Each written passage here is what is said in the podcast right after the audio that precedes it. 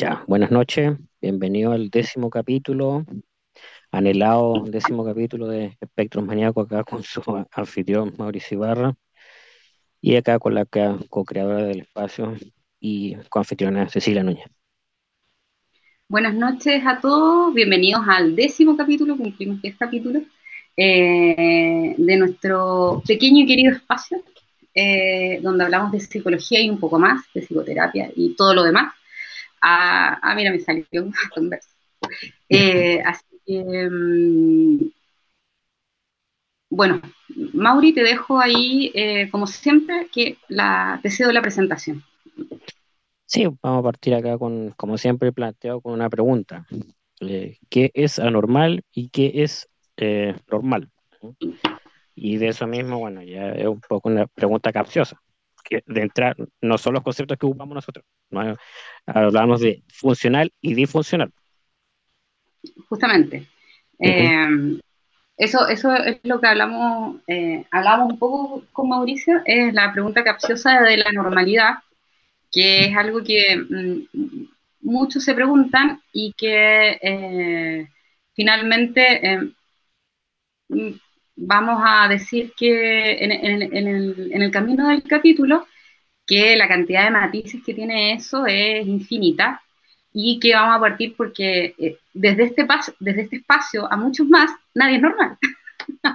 Pues, eh, de, entrada. de entrada, Y eh, justamente hace semanas atrás, porque habíamos pospuesto un poco este capítulo,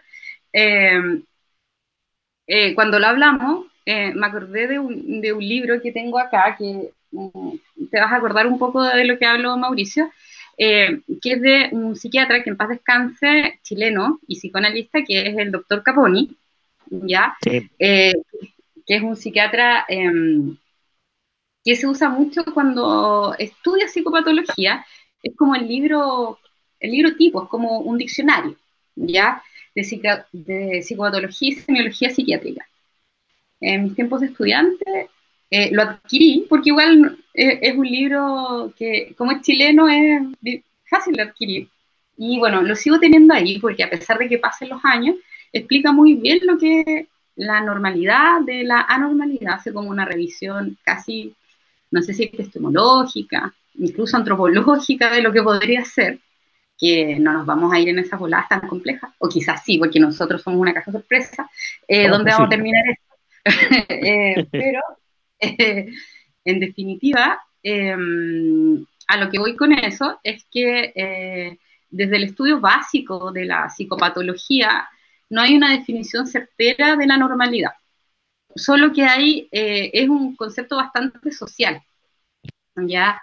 Y que podría ser hasta estadístico, porque viene de la estadística, ¿ya? De, de la norma, digamos, de que finalmente es que unos tantos, los más, están en este grupo, digamos, y con estas características. Y eh, iríamos a la campana de Gauss, ¿cierto? Que es un, un, eh, gráfico que es con el forma de una campana y donde está, eh, digamos, la, la cúspide de la campana es donde está la mayoría de las personas. Y en los extremos se distribuyen los demás. Pero eso no significa que no existan esos demás o que eso no sea válido, sino que eh, es menos frecuente.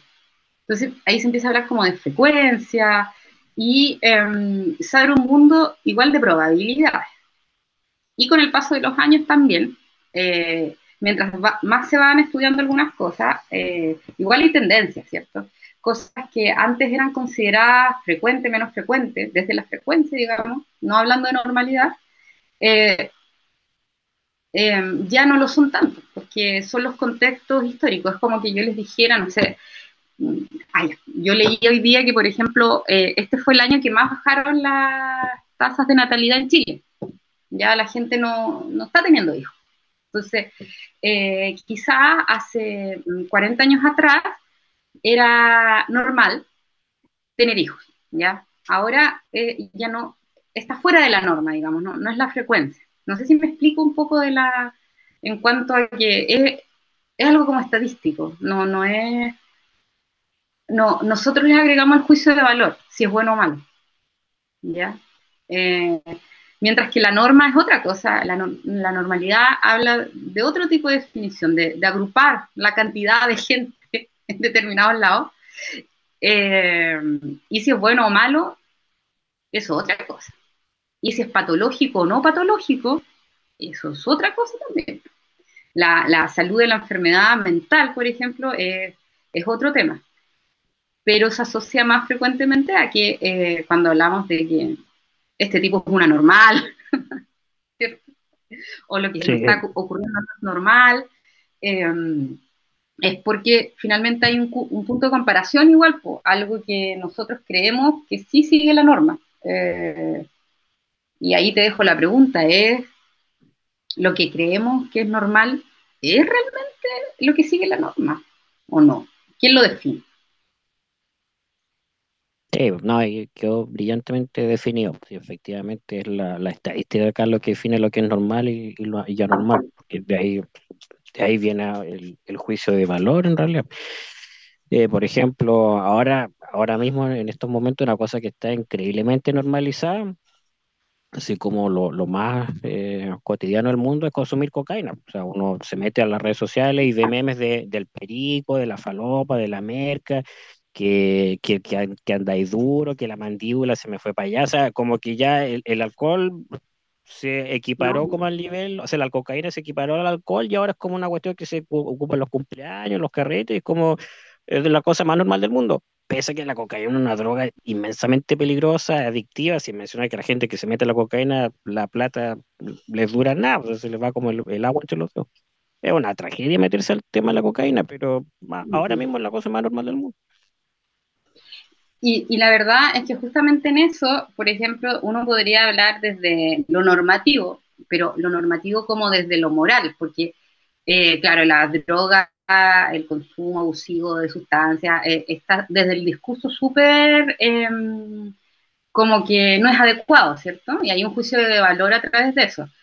Pero, y como que ah, tratemos de dejar a los jóvenes fuera de esto. Sin embargo, eh, la definición que tú estás dando es de grupos de adultos que deciden hacer qué, hacer con su dinero, que, cómo divertirse voluntariamente y eh, viene esa presión social de que a uno le enseñan cuando es chico de que ah, te, van a, te van a presionar para fumar y tú tienes que decir que no. Eh, y resulta que te encuentras a los 40 años con la misma presión social porque resulta que todos consumen cocaína. Eh, entonces, Em, eh, puede ser normal en determinados contextos sociales, y hay gente que te va a hablar con normalidad, pero no por eso va a ser algo saludable. Em, la, definitivamente, ese tipo de drogas como la, cocaína, eh, también las drogas sintéticas, están como, como súper vigentes, fáciles de conseguir porque digamos que nosotros, desde donde estamos haciendo este, este podcast, estamos en una, en una zona bastante extrema que es Punta Arenas, ¿cierto? Y donde eh, algunas drogas no llegan. Un lugar donde muy poco o nada llega a la pasta base porque tiene que, la droga viene por la Argentina, ¿entiendes? No, es difícil transportarla. Eh, por lo tanto, la droga sintética es más fácil de transportar, ¿cierto? Eh, y eh, no ha llegado tan rápido como en otros lugares. Entonces, es algo que sí es sorprendente, pero en este minuto quizás nosotros podríamos tener boom y está de moda entre los adultos. Em, y eso es un ejemplo de, la normalidad. Eh, voy a meterme en el terreno también, que lo hemos abordado en otros capítulos, de qué es lo laboral. Hay, mm, no sé, si yo te pregunto hace 20 años atrás, era eh, normativo, digamos, o esperable de que o, teníamos la noción de que mientras más trabajaba, mejor, eh, mejor rendía, ¿cierto? Y ahora se ha demostrado, y sobre todo quedó así como súper al descubierto después de la pandemia, y que todos nos dimos cuenta que trabajando en la casa dos horas hacía todo lo que en tu oficina hacían diez horas. Eh, ya no se valora tanto el trabajo desde ese punto de vista. Incluso se está discutiendo una ley que busca mm, que la vida familiar eh, sea compatible con la vida laboral. eso no lo hubiéramos visto los años 80, hubieran dicho, pero ¿de qué estás hablando? Si hay que trabajar, el trabajo dignifica. Eh, Entonces un trabajólico en este minuto, no, cuando eh, llega una persona definiendo eso, uno está, podría evaluar y decir que está viendo que trabaja tanto, que se tiene que demostrar que trabaja tanto. ¿Por qué trabaja tanto? Así como un síntoma, más que como eh, alguien que lo está haciendo súper bien, ¿ya? Eh, porque finalmente, mm, así como ocurre con la cocaína, el exceso de trabajo solamente te puede llevar a lugares difíciles. Eh, sobre todo de trabajos que, o sea, porque va con agotamiento, no, no, está relacionado con que seas más feliz, de hecho.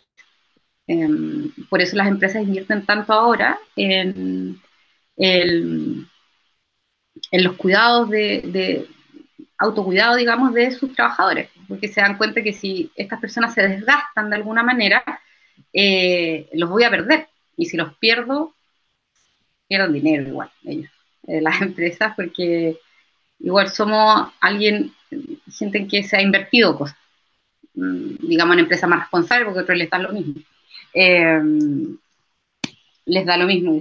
Escucha, una persona me contaba que su empresa como que no le respetó bastante fueros maternales, era, tenía un fuero maternal y incumplió varias cosas respecto de lo que ocurre con las leyes después que tienes un bebé. Por ejemplo, que no puedes hacer turnos de noche y todo eso.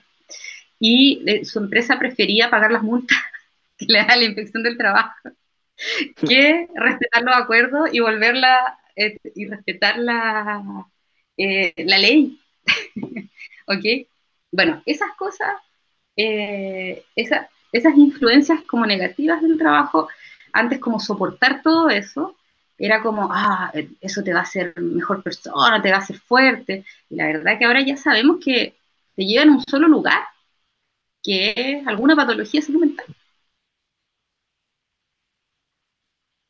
Sí, sí, qué bueno que, o sea, estamos en una realidad de, de maltrato laboral que mucho no ha cambiado, pero al menos la conciencia de los trabajadores sí ha cambiado. O sea, claro, las generaciones anteriores, nuestros hermanos mayores, los papás, claro, ellos eran muy de la idea de, de lo que señalas tú, pues, de, de, que el trabajo dignifique, que hay que trabajar duro, que si trabajas duro va a llegar a ser rico, y siempre sale ese meme del, del tipo que le dice al, al jefe que está al lado de Ferrari, qué lindo auto, jefe y dice, sí, sigue trabajando duro y me va a poder comprar otro igual. Entonces, claro, finalmente es como la, la idea que siempre ha dicho Marx, que la, lo, o sea, ahora no me van a funar por comunista, no, pero finalmente lo, de que los trabajadores acumulan la riqueza que de los, o sea, los, emple, los, empleadores acumulan la riqueza de los trabajadores y así se, se enriquecen, básicamente eso.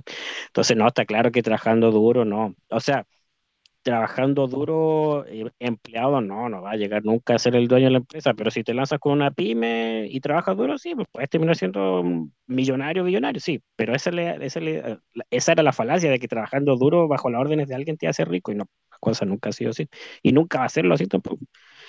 Eh, no, la, frustración que trae eso, que conlleva eso, es tremenda, porque... Eh, eh, lo que tú observas en esa, lo, que lo que dices del meme, por ejemplo, es que eh, muchas personas sí pasan mucho tiempo trabajando creyendo que eh, de alguna manera eh, está trabajando por la empresa, está trabajando por todos, y, y, realmente si yo me desvivo por ello, voy a, voy a poder comprarme un Ferrari, ¿cierto? y la desilusión y la, frustración cuando eso no ocurre y cuando de pronto eh, eso te escupe en la cara y después de muchos años ocurre. Eh, es para deprimir a cualquiera, deprimir por lo bajo, porque eh, igual se, puede, se generan igual otras otras sintomatologías que em, yo creo que con este sistema que tenemos de, em, claro, va a sonar, nos van a funar a los dos puntos de nuevo, em, es el sistema socioeconómico, digamos, que nos sostiene en este minuto. Eh, lo único que, que, que, claro, si tenemos esas expectativas tan altas respecto de un otro, que realmente no, lo que quiere no es nuestro bienestar en el fondo, sino es, es como pensar que realmente cuando me llegan esas ofertas de, de tener la tarjeta de una multitienda, me dicen que quieren lo mejor para mí y todo lo demás, y yo les voy a creer. Y cuando veo la tasa de interés, una brutalidad. Entonces te, te llega un correo hermoso que dice, tenemos para ti el mejor beneficio porque hemos pensado en tus necesidades. Y dice, oh, ¿cierto? Pensaron en Claro. mí, necesitaba dos palos. Y justo ahora yo lo necesitaba, lo pensaron. Sí, te tenemos una tasa preferente de un 4,7, una cuestión que nadie puede pagar, una inflación horrorosa. Y eh, es como tener expectativas sobre eso y que después te des cuenta que terminaste pagando 10 millones de pesos de los dos que te dieron, ¿cierto? Entonces, eh, es como esperar mucho de alguien que no, no te va a reportar nada. Entonces, eh, si eso pasa en las relaciones interpersonales, cuando uno espera mucho de, del otro, de un amigo, de una pareja, de, de, los familiares, ya de los hermanos, de los padres, de repente uno está, se pasa la vida esperando que el otro me reconozca. Entonces, imagínate con una institución. Ya, una institución sí. que realmente, por lo que está velando, nunca va a ser por mi bienestar, sino porque el sistema se mantenga de alguna manera. Entonces, cuando eso te, esa información te llega y lo logras entender, a pesar de que te lo dijeron, eh, eh, es muy, es como un choque de realidad. Eh, y la ansiedad que genera, y la ansiedad se expresa de distintas maneras. Eh, empieza, es muy frecuente en este minuto, y estamos hablando de que casi es normal. Yo diría que es normal en este minuto que muchas de las personas que están en una oficina de trabajo estén en algún tratamiento para dormir, por ejemplo. Sí.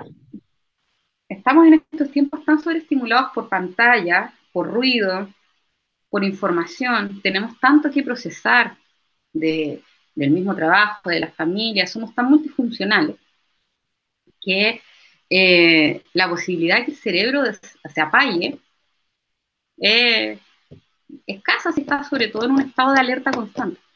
Que finalmente eso es lo que ocurre en muchos trastornos del sueño, que no tengan una fase, una, un origen más orgánico, ¿cierto? Como que, sé, pues sea una epilepsia, otra cosa, una enfermedad, un tumor. Cuando son más emocionales, es igual un estado de alerta constante porque eh, nos sentimos amenazados de alguna manera. Y la ansiedad también lo provoca, que es un estado de alerta por lo que va a venirse. Y eso no es, en este minuto, yo podría decirles que si hablamos de normalidad, normalidad es lo más normal del mundo.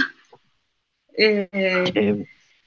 De que las personas hablen de lo que están tomando para dormir. ¿Ya? Que son, además son medicamentos que no son fáciles de encontrar, que tienes que ir a un médico, y así todo, ya es, son así de, de, no sé si es fácil de encontrar, pero eh, circulan así de, fácil porque no eh, es un, una problemática ya generalizada, es como un paracetamol para el dolor de cabeza. Entonces, es porque las problemáticas para dormir son, está muy, es como un síntoma tipo, así como de varias, de varias psicopatologías. Así como que yo, les, no sé, pues como eh, bueno, el mismo dolor de cabeza es síntoma de varias otras, de varias patologías, desde un resfrío hasta un tumor cerebral. Eh, el insomnio es un, síntoma de muchas psicopatologías que uno, que pueden ser transitorias también, y, y, súper contextual. Entonces, uno puede tener insomnio porque está deprimido, porque tiene un estado ansioso, porque está pasando eh, una, una, situación de estrés, por divers, una diversa cantidad de cosas. Eh, entonces, la, eh, en este minuto yo, por ejemplo, el insomnio lo, lo, lo, siento como algo que antes era normal, pero si vamos a lo, a lo estadístico y a la campana de Gauss, eh, es lo más normal del mundo ahora en este minuto y no significa que sea saludable, no, de todos modos no lo es. No, es pésimo. Te ponen las funciones básicas del cuerpo. Entonces ya cuando te privas de eso es porque ya la cosa está muy mal. Y claro, la gente como para seguir rodando la máquina empieza como a consumir estos medicamentos con receta y con tratamiento eh, psiquiátrico y todo así como corresponde legal, pero no deja de ser una cuestión que es preocupante. Eh, entonces, claro, eh, siempre, ya cuando uno empieza a tener ese tipo de, de problemas, la idea es como eh, más, más de, doctor, de tratamiento para seguir rindiendo mi pega, es como por favor vayamos a la raíz de qué me está provocando esto. Porque como yo mencioné en el capítulo, no sé, uno o dos, sí, puede ser que uno esté estresado por el trabajo, puede ser de que uno traiga cosas familiares y las, ponga en el trabajo también. Entonces, oye, a veces, o sea, no a veces, muy frecuentemente uno tiene los, los estresores en los dos niveles, en la casa y en el trabajo. Y como mencionaba el tema de, del trabajólico, puede ser la, la, paradoja como el anhelo del, trabajólico, que a su vez es, una, es una forma de adicción muy, muy común entre personas que han tenido vivencias traumáticas, como toda la otra gama de adicciones que hay, pero las la drogas, el, el, sexo, el alcohol, los juegos de azar, un montón de adicciones. Y el trabajo es una. Entonces la, la paradoja y el anhelo del trabajólico es como ya me voy a evadir de mi, de mi casa, o sea, de mi familia, porque no soporto los problemas que hay o el tema emocional a mí me, me sobrepasa, así que me voy a ir al trabajo, me voy a abocar plenamente al trabajo y voy a hacer esta cosa que es como mecánica, que no me demanda nada a nivel como emocional, pero resulta que el trabajólico igual empieza a rendir mal, pues, si no una máquina. Entonces, su nivel de regulación que no puede manejar en la casa lo, lo, lo, termina como virtiendo sobre su rendimiento laboral, así que tampoco rinde también. No existe esa cosa de que yo me vano de lo emocional y rindo bien el trabajo, no existe esa cosa. O sea, si fuéramos máquinas, sí, pero no, no se puede. Entonces, claro. Bueno, y lo otro, otra cuestión que también es muy normal, eh, que ya, ya creo que ya trasciende lo, lo, lo, laboral, de que ya es, derechamente una cosa cultural del chileno, porque pues, siempre nos han dicho que somos muy, muy apocados, muy, muy internalizantes y que nosotros no estamos como acostumbrados a marcar límites, que eso lo vimos en el capítulo de, de por qué no puedo decir que no. Entonces, claro, de repente decirle así como ya, como de, eh, como a, quemar ropa al jefe cuando le piden alguna tontera a uno, oye, a mí no me pagan por esto, o sea, tú vas a decir esas cuestiones como te tienen tachado así como, ah, este, este el líder del sindicato, este el, el comunista acá del trabajo, y es como, pero ¿qué onda? O sea, eh, establecer límite en Chile, claro, o sea, establecer límite acá a los jefes, bueno, hasta en la misma familia de repente cuesta uno de repente establecer el límite, pero en los trabajos, o sea, uno establece límite y todos te miran feo, es como que es muy, la sumisión es una cosa que ya está escrita, puta, casi en las mitocondrias acá de, del chileno, pues entonces es un, es un, todo un asunto el, el establecer límites, es una cosa sana, pero que acá es visto como totalmente normal. Lo, los franceses tienen mucha más cultura, pero bueno, yo creo que un antropólogo, un historiador nos podría ayudar más eso. Pero yo creo que algo se produjo en el inconsciente de los franceses el día que decidieron decapitar al rey. Pues, como que ya, no vamos a aguantar nunca más tontera a nadie más. Entonces, hay, hay, que pasar por eso, parece. Sí. Sí, porque eh, la, claro, los límites, yo creo que eh, eso, ese es otro ejemplo de lo que eh, culturalmente en nuestro país, sobre todo, es normal no poner límites. Sin embargo, una conducta totalmente poco saludable y que nos lleva a oscuros lugares, ¿cierto? la verdad es que yo siento que cuando, eh, y se ha visto también, si no, no es que yo solamente lo, siento así, sino que se ve que las familias, eh, dentro de este no poner límites y todo lo demás y quedarse callados con eso, eh, como son sistemas que son transgeneracionales y todo lo demás, es como que, igual funcionan en la disfuncionalidad, digamos, funcionan, ¿ya? mal, bien, haciéndose daño, pero funciona. Eh, pero eh, eso sí, porque eh, hay, hay, fenómenos bien importantes en las familias que, que son súper culturales, esa cuestión de no de que no, no, no pones límites, ¿cierto? Entonces como que lo, esto de que los subsistemas familiares no, no tienen estos límites, o se va al otro extremo. La, también cuando se, se, agota como esto de que, y, se ve tanto en los entornos laborales como familiares, es un símil, de que eh, se pone en excesivo límite, el límite ya casi absurdo de que este no es mi trabajo, yo me encierro en este trabajo y tú sales acá, casi como estar sobre reactivo a de que venga alguien a decirme que, eh, hacer, ¿cierto? Y en las familias eso se traduce un poco en que eh, en vez de límites pones barreras, ¿ya? Entonces, al final, mm, son familias donde la comunicación eh, es nula, nadie entiende, lo, son vínculos bastante evitativos eh, y que están normalizados y así funcionamos nosotros. Y eso es normal, sin embargo no es saludable, ¿ya? Eh, porque nos va a, acarrear con el tiempo diversas situaciones problemáticas. Incluso hay, hay como teorías bien, yo, yo no soy del área, no soy terapeuta sistémica, pero sí recuerdo eh, que hay algunos modelos sistémicos, ¿cierto?, que hablan de que em, del origen de la esquizofrenia, que hablan de que creo que es a la, es a la segunda generación de vínculos evitativos, eh, puede provocar una esquizofrenia más ambiental. ¿Ya? Eh, ah, verdad, sí, algo me acuerdo. Sí, sí. Mm. No estoy siendo precisa con la información porque la encuentro, es como muy vaga en mi cabeza, porque, como digo, no, no, no soy específicamente del área, pero eh, los modelos, es un modelo sistémico familiar, o sea, que explica que la esquizofrenia también tiene un tinte vincular, y, lo tiene, o sea, la, la esquizofrenia desde, desde, su génesis es un, estado psicótico, entonces te, te, te, te, quiebra con la realidad, pero de una manera como Em, inevitable, digamos, que, claro, tiene un origen orgánico también, entonces no, es posible evitarlo. Eh, pero eh, hay teóricos que dicen que hay una influencia del vínculo familiar en aquello.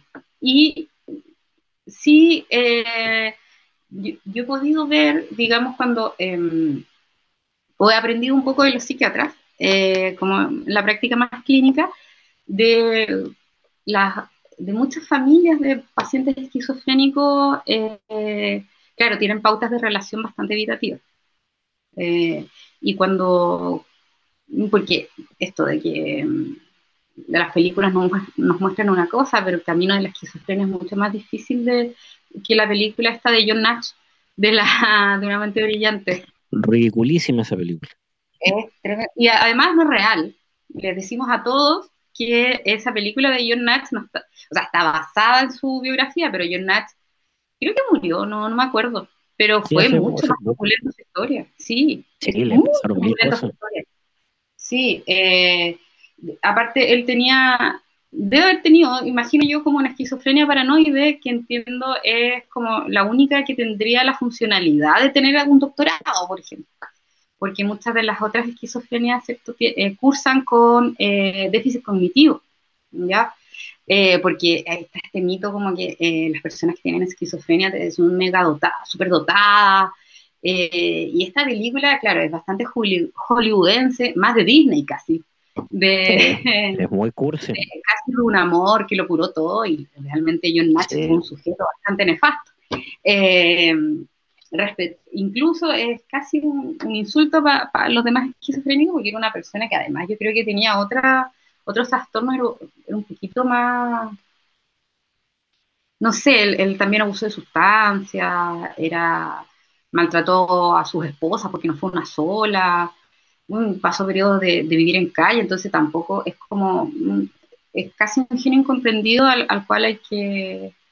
Em, eh, creerles estas historias así como eh, eh, la típica de los genios incomprendidos, porque si es así nos vamos a ir a la historia de, mm, ¿cómo se llama? Se me fue ahora, el del iPhone. Ah, Steve, Jobs. Steve Jobs, también hay una película de él. Eh, de estos genios que como que llegaron a un éxito de alguna manera, bueno, en el caso de John Nash, que fue ganar un Nobel, que creo que incluso en el camino de ese Nobel él maletió a algún colega. Eh, y eh, en el caso de Steve Jobs, ¿cierto? Eh, también hay una película que lo, que lo romantiza bastante, ¿cierto? Y el sujeto era un poquito más difícil de lo que, de lo que creo. bueno, Steve Jobs también tenía sus temas familiares, así que Pero eso es otro ejemplo del modelo de éxito que tenemos, que uno quiere que sea la norma, es decir, hoy es, es normal eh, tener esquizofrenia y tener un Nobel, no. No, no, es normal, eso no ocurre. Eso no ocurre, es súper extraño, no, no pasa. ¿ya? Eh, la gente con esquizofrenia en este país y en el mundo la pasa muy mal, ¿no? Y difícilmente va a tener un Nobel. Eh, son personas que son abandonadas muy tempranamente por el sistema como para que logren un, un título universitario, de hecho. Eh, entonces, esas son cosas que también yo creo que hay que, hay que cuestionar de lo, de lo que observamos. Y eh, en cuanto a lo que tiene que ver con salud mental, porque cuando pensamos en salud mental, lo primero que se nos viene a la cabeza son las películas en problemas de salud mental y pensamos en temas tan graves como la esquizofrenia, que es el mínimo de la población mundial. ¿ya? Tampoco es lo normal tener esquizofrenia. eh, porque, eh, no sé, eh, ocurre que un, niño pequeño em, habla con un amigo imaginario, al tiro la mamá cree que es esquizofrénico. Entonces, ¿por qué? Porque se ha bombardeado de toda esta publicidad de que eso es lo, de lo que nos tenemos que preocupar. Siento que hay otras cosas eh, que son normales, que yo creo que eso es lo que queremos transmitir en este capítulo, que son normales y no por eso son saludables y nos van a llevar a el bienestar. Eh, como los ejemplos, los ejemplos que estamos poniendo, ¿ya? en este minuto, insistimos, eh, es súper normal eh, vivir con ciertas psicopatologías o síntomas como el insomnio, como, bueno, las licencias psiquiátricas, por ejemplo, son miles. Bueno, es, hubo como, aumentaron un montón con la pandemia. Eh, existe el mito de que son súper fáciles de conseguir, pero la verdad es que no tanto. Entonces, esas cosas nos tienen que llamar la atención. Eh, la frecuencia de estos trastornos que se llaman, que los llaman frecuentemente eh, los, trastornos adaptativos, que dicen los siguientes, que, son todo lo que nos pasa, que no nos adaptamos a la realidad, digamos, eh, que estamos desajustándonos de alguna forma. Eso ya es muy frecuente y está demasiado normalizado y, no hay alerta. No, no hay alertas que eh, yo dijera, por ejemplo, igual yo creo que es un poco el objetivo que, buscamos con, e, con, este espacio, es, por último, de acercar herramientas de salud mental a la población, eh, de que, porque están, existen, existe la, quizás no, no, está tan adelantada la salud mental, pero sí existe la forma de, hay muchos especialistas, pero esto no llega a la población, entonces no, no podemos cuestionarnos nuestras vidas, de que quizás en como estamos viviendo no, es la forma, eh, realmente nos estamos enfermando. Eso es. Sí, sí. Eh, sí, obviamente hay cosas buenas que ha traído la, la actualidad, la, la, tecnología, o sea, el hecho de las redes sociales, bueno, creo que había, hay una ecuación al respecto de que como el, la cantidad de información se va multiplicando segundo a segundo eh, y el acceso es infinitamente mayor al que tenían las generaciones anteriores, como que el Internet fue literalmente una cosa que, que cambió el mundo. Entonces, claro, los chicos ahora tienen mucha conciencia de lo que son los estilos de apego. Ellos hablan de, de apego habitativo, apego ansioso, de que tengo TLP, que tengo déficit atencional, que soy borderline, como que tienen mucha más conciencia de esas cuestiones. El problema es que de repente no hacen un buen uso de esa información y se diagnostican solo y no van a terapia. Entonces, no, finalmente la información es buena, pero que, hay que hacer un uso bueno de ella también.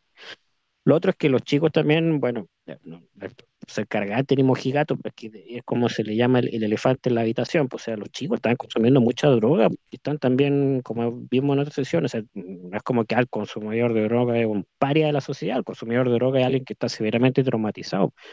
Entonces hay que ver qué ha pasado con esta generación, estos chicos, los, los Zoomer que le llaman la generación Z, ¿por qué consumen tanta droga? ¿Por qué, están tan mal? Entonces, y lo otro es que ellos tienen una relación como muy estrecha con las redes sociales, que esa es otra cuestión que también es muy normal tener una red social, pero en realidad tan, buena no es. Es paradójico porque el programa yo lo publicito en una cuenta de Instagram, que es una, una red social muy popular.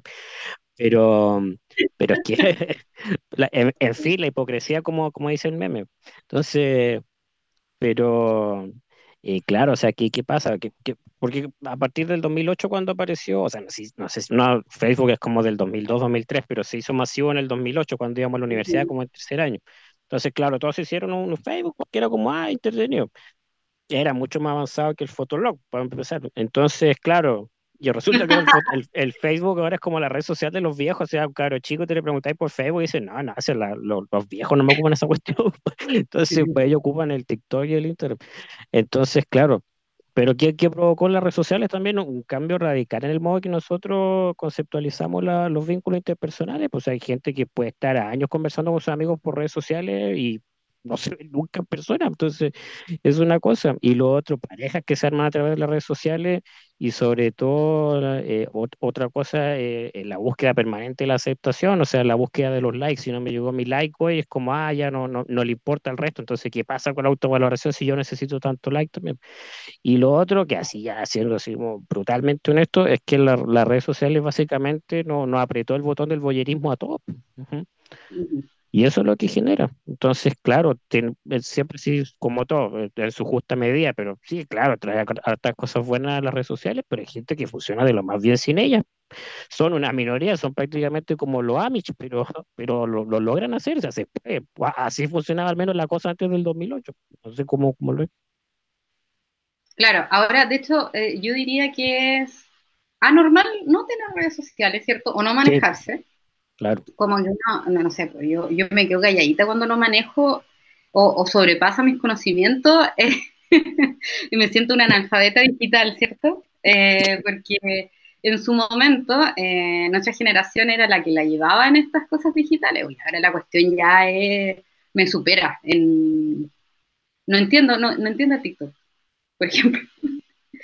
Pero esta cuestión de que, eh, ¿cierto?, de, del boyerismo, como que suena muy, mm, comúnmente se cree que el, boyerismo es la persona como un pervertido, una cosa así, pero el boyerismo todos los tenemos, que es, eh, como el agrado de, mirar, y de mirar la vida del resto. El boyerismo en los años 2000 tuvo su boom con los reality shows, ¿cierto? Sí. Porque entraban esta cantidad de gente, y eso ya fue como un acercamiento ya como un acercamiento, porque se transmitía por televisión abierta. Eh, ahora, ver un reality show por televisión abierta realmente nos llama la atención porque en Internet podemos acceder a lo que queramos. ¿Ya? Incluso como su gracia. Eh, están tratando de revivir los reality, ¿cierto? Pero no, como que perdió la gracia del boyerismo clásico. Quizás del boyerismo que miraba por la ventana al, vecino, ya, eso ya perdió su gracia. Eh, y em, ahora es lo más normal del mundo eh, que ver a los demás y el exhibicionismo también existe. Ya, eh, a, todos nos, nos, gusta ese refuerzo de pronto y, claro, porque es una forma de validación eh, de, que, de, que, realmente estoy siendo reconocido por los demás. Em, y de alguna forma eso reemplaza otras formas, es preocupante porque reemplaza otras formas de, validarte, incluso de autovalidarte. Entonces, en definitiva, podemos tener ni siquiera adolescentes, también adultos de nuestra edad, incluso más grandecitos, eh, que em, están esperando todo el día la devuelta de la red social, ¿cierto?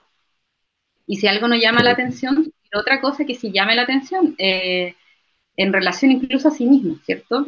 A todos nos gusta es que nos den un halago de pronto, ¿cierto? Es bacán. Sí, el halago que a nosotros nos sirve. A algunos les gustará el halago de que, oye, me gustó lo que escribiste, como a otros les gustará el halago de que, oye, te, te ves súper bien con ese pelo, no sé. Para lo que uno valore. Eh, no es malo recibir halago. Eh, pero se ha normalizado, eh, no siendo todas las veces muy saludable el que vivamos de eso, ¿ya? Eh, y genera bastante ansiedad, sobre todo en las generaciones adolescentes. Eh, porque finalmente si, eh, no sé, un video que subí en TikTok nos generó, nos generó impacto, voy a tener que subir otro, que sí genera impacto. Y así vamos, ¿cierto? Hasta que mm, no hay mucho control también, porque em, la verdad, la posibilidad de que un adolescente, incluso un niño, nos pase por encima en tecnología y burle los sistemas de seguridad que pueden tener sus padres son uh, súper altas. Eh, y allí, bueno, vemos lo que, de que em, de cómo nos actualizamos también en lo que se ha normalizado y que no necesariamente va a ser bueno, por ejemplo, para nuestros hijos, porque ahí tenemos el rol de protección, porque eh, lo que tú dices es que, eh, eh, en ese sentido, es que, claro, de pronto tuvimos como todo este pic de información, ¿cierto? Un niño en este minuto puede saber mucho de sí mismo, de todo, del entorno, de lo que le pasa, en nada de tiempo. O sea, yo pongo en Google, acá puedo buscar ese antecedente que no me acordaba de la esquizofrenia y lo voy a encontrar, ¿cachai? Al tiro. O, un ratito, a mí me va a costar más ¿cierto? Eh, soy más vieja.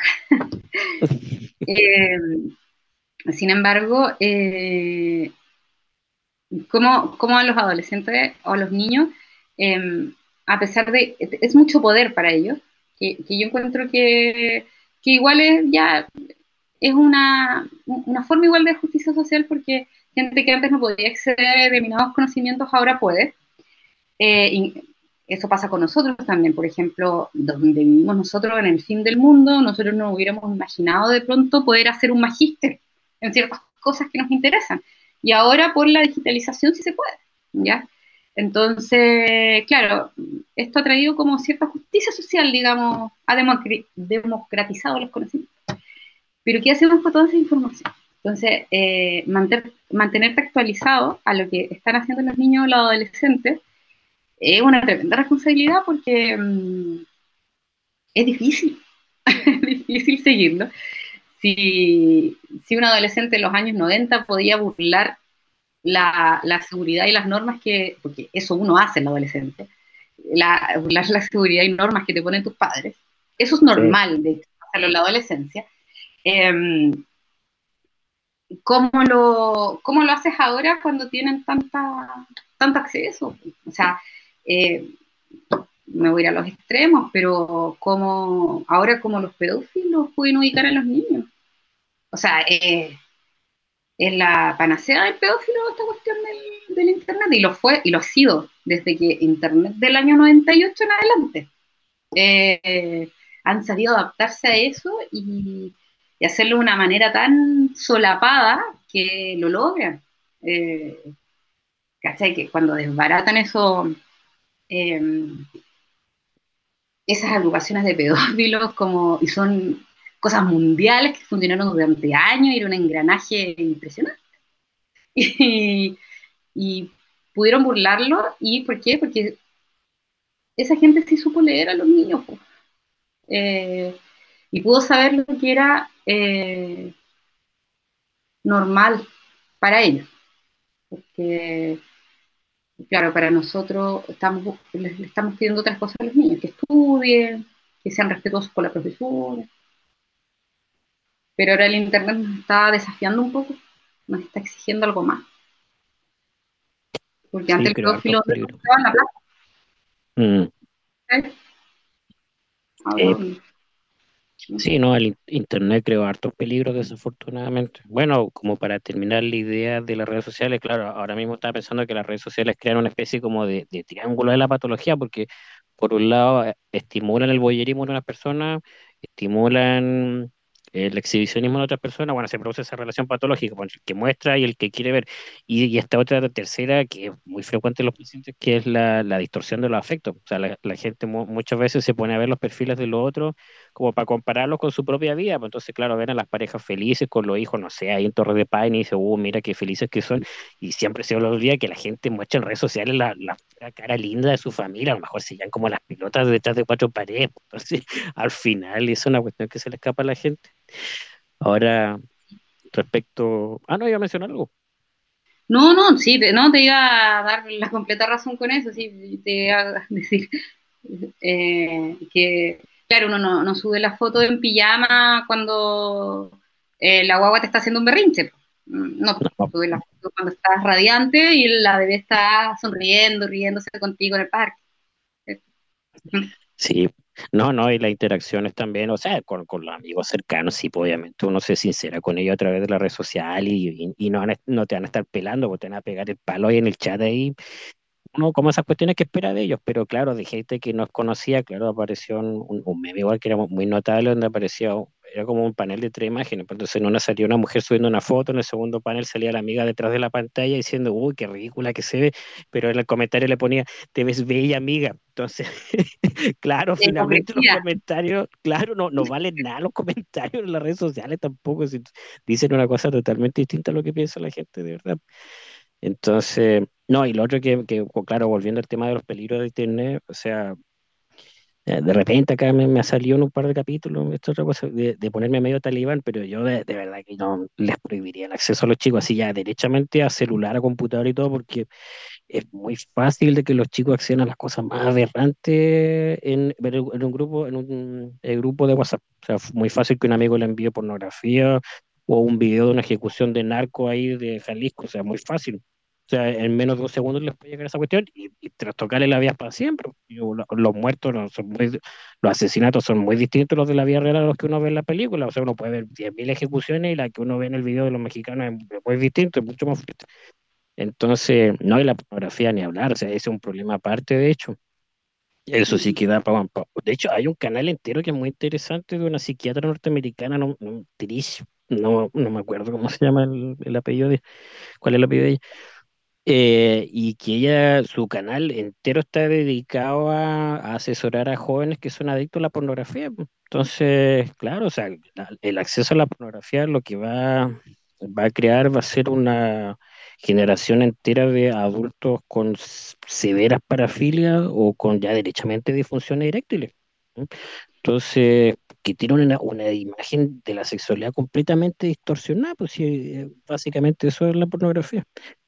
Y sí, eh, de hecho, es un ejemplo de la normalidad. Disculpa, te interrumpí, pero ¿Sí? me acordé de que teníamos un profesor que decía que no había nada más conservador que la pornografía. Ah, no me acuerdo, sí, me acuerdo la frase, pero no recuerdo muy bien la idea que detrás de eso. Sí, era porque finalmente, justo apunta quizás a lo que estamos hablando de la normalidad, porque la pornografía finalmente es una manera que te muestra la sexualidad de una manera, o de ciertas maneras, porque hay distintos tipos, ¿cierto? Pero eh, la sexualidad es mucho más de lo que muestra la pornografía. La sexualidad es un, es un vínculo pasajero, eh, más permanente, como sea, no, no, no, tiene que ver con algo moral. Eh, pero, y eso es lo que daña a largo plazo, es que finalmente la pornografía te está enseñando una manera de sexualidad y a ese estándar te manejas. Entonces después, cuando digamos ya madura en la sexualidad adulta, eso es lo que busca. Y la posibilidad de obtenerlo no es real. Si lo que estás viendo es ficcionado, aunque, aunque sea algo mmm, explícito, digamos, pornografía explícita. Ya no, no, estoy hablando, estoy hablando de lo ficcionado de la relación, del, del vínculo que se está teniendo. Si es una película, ya eh, es eso. Entonces, hay, hay un guion detrás, porque te están diciendo esto se hace así, se hace así, se hace así. Entonces, el, la sexualidad que es entre dos personas, ocurren otras cosas, ¿cachai?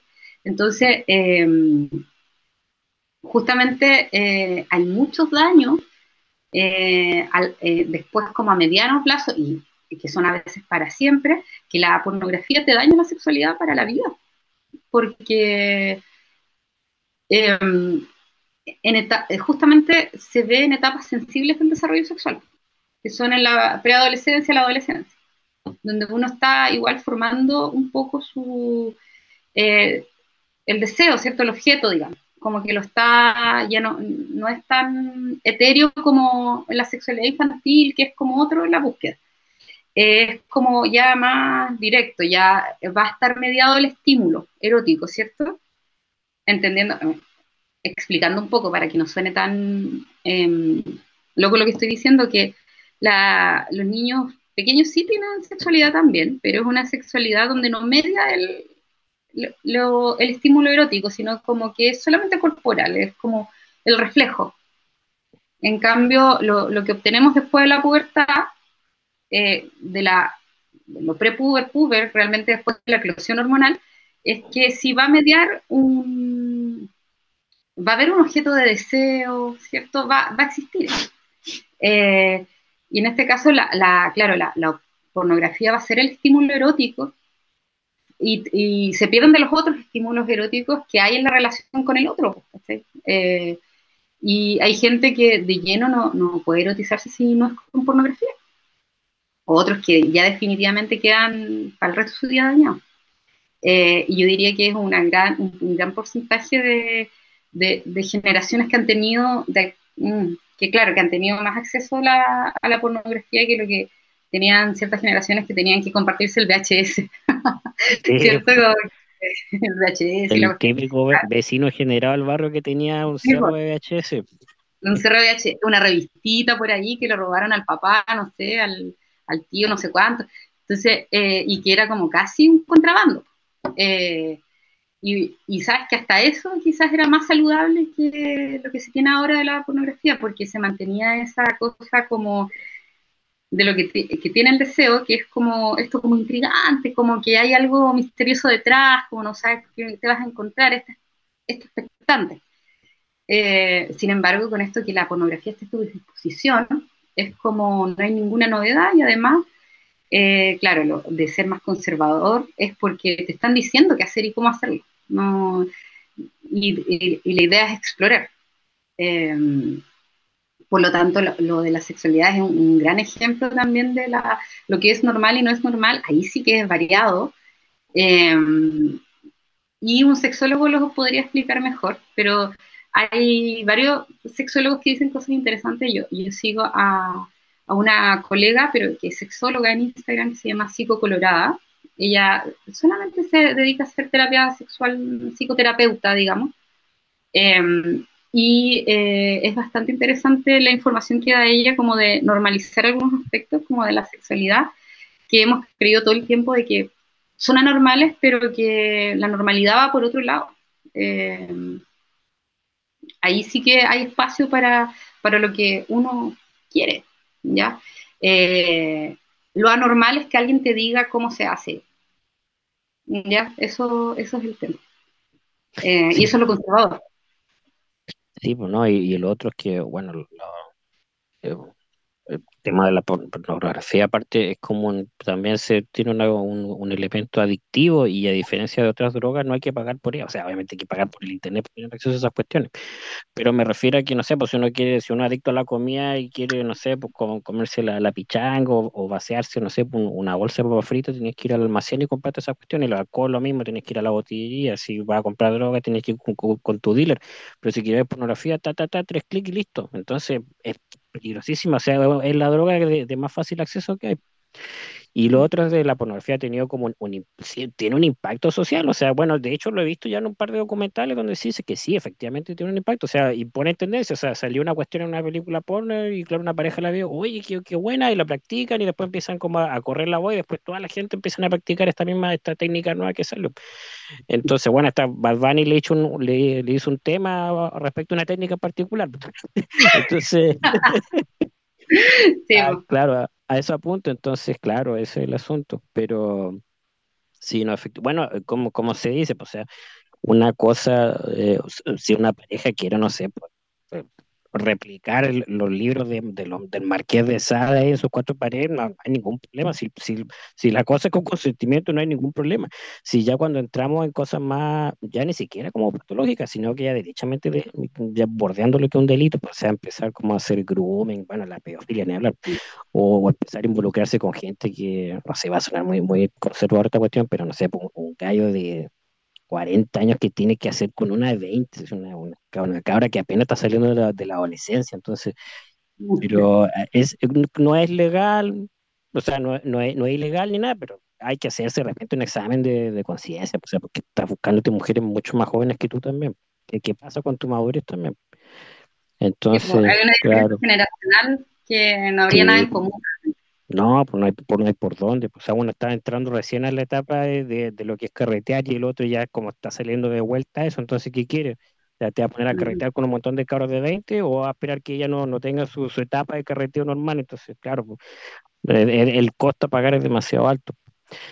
Entonces, claro, eso es lo otro. Ahora, y como, como poniéndose como para ir cerrando, quizás como en una nota más positiva, una cosa que sí es, es normal ahora y que es bien sana, también con sus matices, es que el tema de la, de la cultura fitness y el tema de- del ejercicio se ha vuelto muy masivo, o sea, los, los gimnasios están llenos, yo creo que todos tenemos al menos, no sé, un 70% de nuestros conocidos haciendo pesas o corriendo, haciendo alguna cosa, entonces está bien, o sea, la gente que, los que son como fanáticos de los ejercicios, claro, te venden esa, esa panacea de que, el- de que el ejercicio te va a sacar de tu depresión y tu, tu trastorno por estrés postraumático, que esa cuestión es falsa te va a producir endorfina, serotonina y todo, o sea, sin duda que te hace bastante bien hacer ejercicio, pero los gimnasios están llenos de gente con ideas suicidas que consumen droga también, si no, no es la panacea del asunto.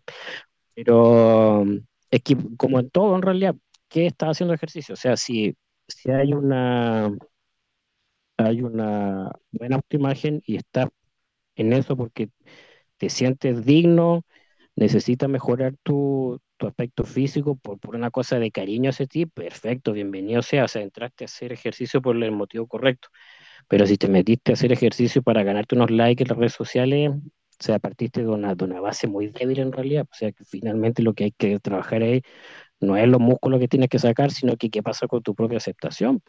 Y una vez que mejores tu aceptación, ahí puedes sacar todos los músculos que quieras. No sé si me, me, me explico bien. Sí, eh, la verdad es que ahí yo creo que, apuntas y vamos a quedar ahí un poco redonditos y como para cerrar, ¿cierto? Que el, eh, no podemos definir la normalidad en términos de, eh, por ejemplo, de lo que le gusta al resto de las expectativas sociales, porque ahí sí que vamos a irnos, nos va a ir mal, ¿cierto? Eh, no hay que buscar, digamos, la normalidad, sino lo que nos haga bien. En la medida que otros nos digan cómo definir lo que nos va a hacer bien, eh, nos va a costar un poco, porque si a mí me dicen, oye, sabes que tienes que hacer eh, fitness todas las mañanas, o sea, yo odio el ejercicio, me, no va a ser algo que me va a traer, que me va a hacer sentir bien, ¿me entiendes? Si no, me, probablemente me va a hacer sentir mucha frustración. En la medida en que sí te haga bien, eh, no tiene que ser, las cosas no tienen que ser normales para todos, ni buenas para todos, ni hay un, una, una, clave para la para, eh, para el bienestar.